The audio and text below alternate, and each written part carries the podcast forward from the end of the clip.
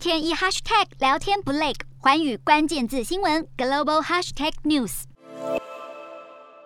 菲律宾总统大选将于五月登场，其中四位总统参选人表态，如果当选总统，将允许与中国合作开发南海油气。而现任副总统也是参选人之一的罗贝多则强调，同意菲中合作开发油气的前提是中国必须承认二零一六年的南海仲裁。他也将联合各国组成联盟，反对中国在西菲律宾海军事化。西菲律宾海是马尼拉当局主张在南海拥有主权的部分，是该国专属经济海域范围。当年南海仲裁结果显示，中国对南海水域资源没有历史性权利，却妨碍菲律宾捕鱼和石油开采、建设人工岛屿，以及没有阻止中国渔民在该区域捕鱼活动，侵害菲律宾主权权利。至于菲律宾与美国的军队互访协定，受访的总统参选人都主张，如果当选将延续这项协定。依据该协定，美国军队能够轮替进出菲律宾，从事兵棋推演和军事演习。虽然马尼拉当局曾在二零二零年二月知会华府，将退出两国军队互访协定，但总统杜特地去年七月与美国国防部长奥斯汀会面后，决定收回终止协定的计划。